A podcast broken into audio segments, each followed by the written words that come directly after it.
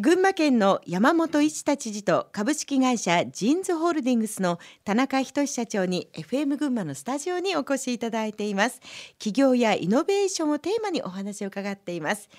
さて山本知事は、はい、公約の中に、うん、群馬のクリエイティブ拠点化を盛り込んでいました、うんはい、どのような思いでこの項目を入れたんですか、うん、まあどんな組織でも地域でも国もそうかもしれませんけども、まあクリエイティブな人イコールね、はい挑戦者ですよ、うん、やっぱりね挑戦者のいないところはダメなんです、うん、元気な挑戦者がどんどんどんどん出てくる県にしないといけないっていう思いを込めて、まあクリエイティビティのある人情熱のある人、はい、例えば起業家もそうかもしれませんけどそういう人たちがやっぱりこう何て言うのか魅力を感じて集まってくるような場所にしたいと、うん、彼らが例えば群馬県で起業したいとか、はい、群馬に行けばこんな面白いことがあるとか、うん、そういう発信ができるところにしたいっていう思いを込めて、はい、まあ、クリエイティブ拠点っていうあのまあ言葉を使わせてもらったっていうことです。うん、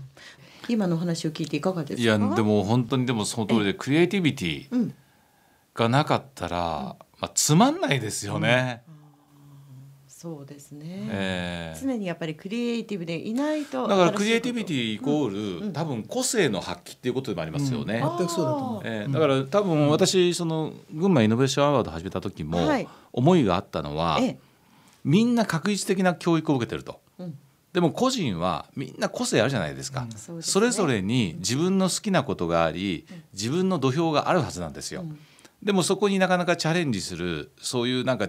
地域のこう文化になってないと、でこれをやっぱり一つの起業という切り口で、はい、えー、なんか訴えたいなと思ったんです、別に起業家をみんな目指す必要なくてですね運動が好きだったらどんな運動でもいいし、はい、そういったことにどんどんチャレンジしてほしいし、絵が得意な人あるいは音楽が得意な人あらゆるその自分の個性が活かせる、はい、まあ、そういう街になってほしいなっていうのが思いなんですよ。今の話だけど、えー、やっぱりこのイノベーションアワードもそうだし、はい、仁さんが始めた企業塾もそうだけどやっぱり前橋の若手元気にな,、なりますよね。あ確かにで、ね、やっぱこういうその成功した、うん、これだけグローバルな、ね、事業を展開しているロールモデルがある。これ大事なんですよね。はい、そういう意味で言うと本当に前橋の若手特に、うん、やっぱりねこの仁さんの活動っていうのはすごく元気にしてると思いますね。で今言った個性を生かすっていうのはとっても大事な話で、はい。これもちょっと顕著にいろいろ持ち込んできてるんだけど一人一人のやっぱ個性とかやっぱ活躍にスポットが当たる顕著にしたい、全く同じ発想ですよね。えー、田中社長のジーンズはパソコン用のメガネや目の動きなどを計測できるメガネ型デバイスジーンズミームなど、まあ、それまでにない新しい製品を世に出しまた最近では集中できるワークスペース作りシンクラボに取り組んでいらっしゃいますけれどもクリエイティブな存在だなというふうに改めて感じます。田中社長ご自身はクリエイティブな会社であろうとやっぱり意識しているんですか？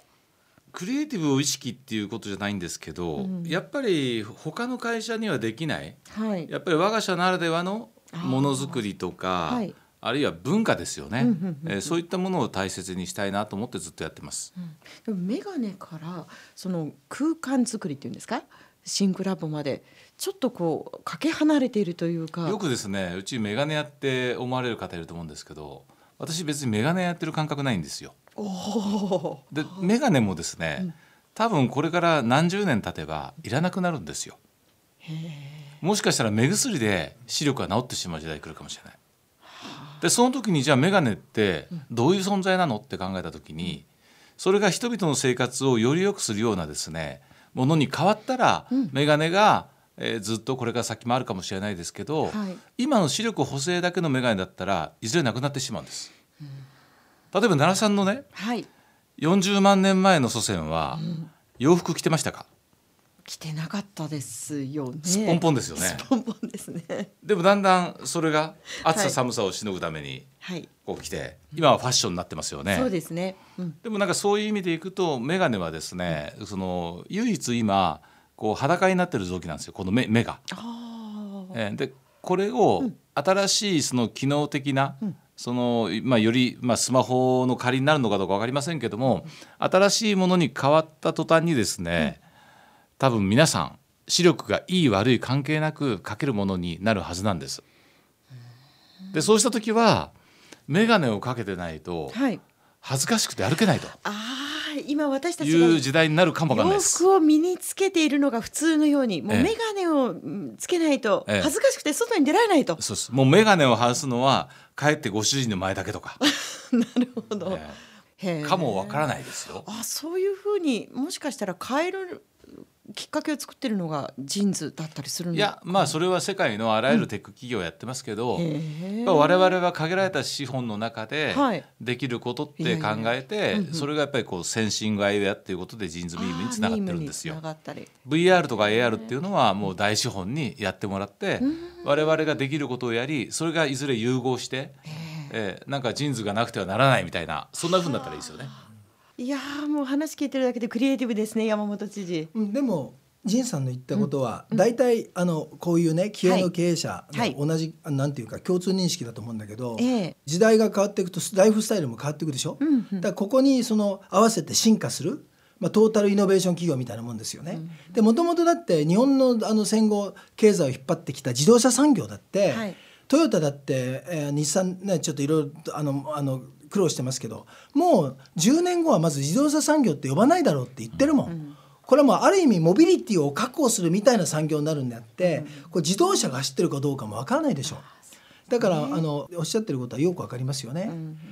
ん、さてこれからの時代これがクリエイティブにつながるだろうという出来事やキーワードがありましたらぜひ教えてほしいです。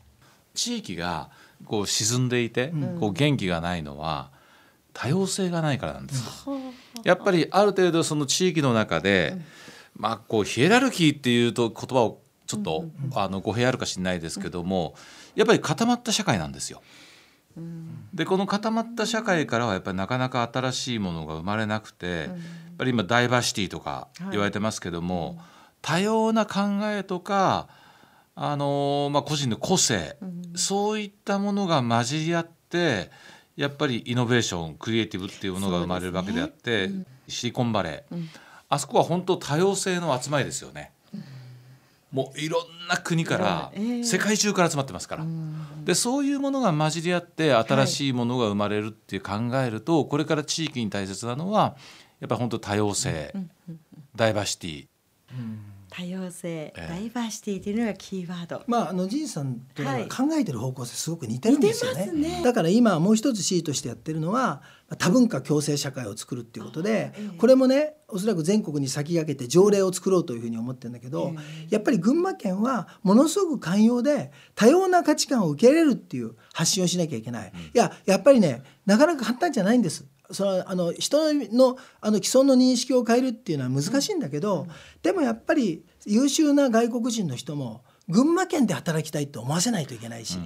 やっぱりここに来たらいろいろなんかこう社会にも受け入れられるし、なんか結構ね、えー、自由になれると思う場所にしないと実は人は集まらなくて当然シリコンバレーがトランプ大統領に対して、えーね、そのいろいろ批判してるのは当然のことであってだって多様性をある意味で言うと損なうような、やっぱりあのことをされたら、はい、シリコンバレーっていうかアメリカのベンチャー自体終わりですよね。ねうん、